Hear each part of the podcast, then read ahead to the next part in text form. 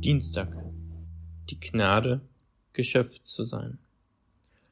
Es liest Josua aus der Gemeinde Neuwied. Wo warst du, als ich das Fundament der Erde legte? Sag es doch, wenn du so viel weißt. Wer hat ihre Maße festgelegt und wer die Messschnur über sie gespannt? Du weißt es doch, oder etwa nicht? Hiob 38, 4 bis 5. Du bist nicht der Mittelpunkt der Welt. Diese Kränkung muss jeder Mensch nehmen.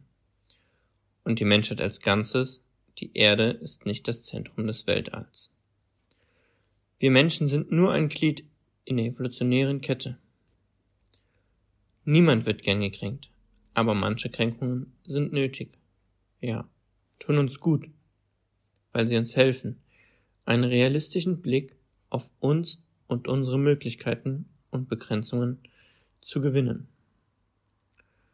Gott hält eine fundamentale Kränkung für Hiob bereit.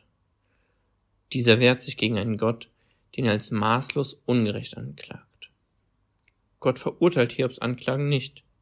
Im Gegenteil bestätigt er am Ende, Hiob habe recht geredet.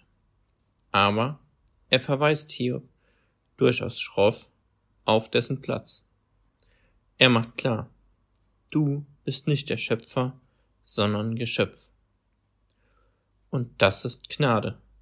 Du darfst Geschöpf sein, Ausdruck und Ergebnis eines schöpferischen Willens, der dich gewollt hat.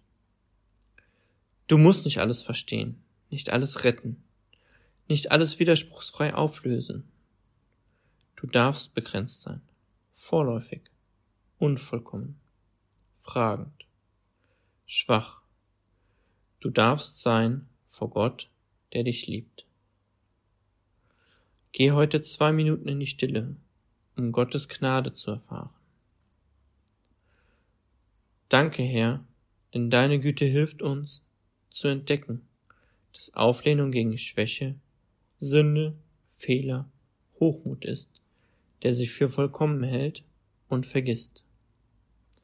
Wir sind Schwäche, Schwäche, Schwäche. Ach, wenn unser Hochmut doch wüsste, dass du Wunder wirkst, um die wahre und echte Demut zu erhalten. Domhelder Kamara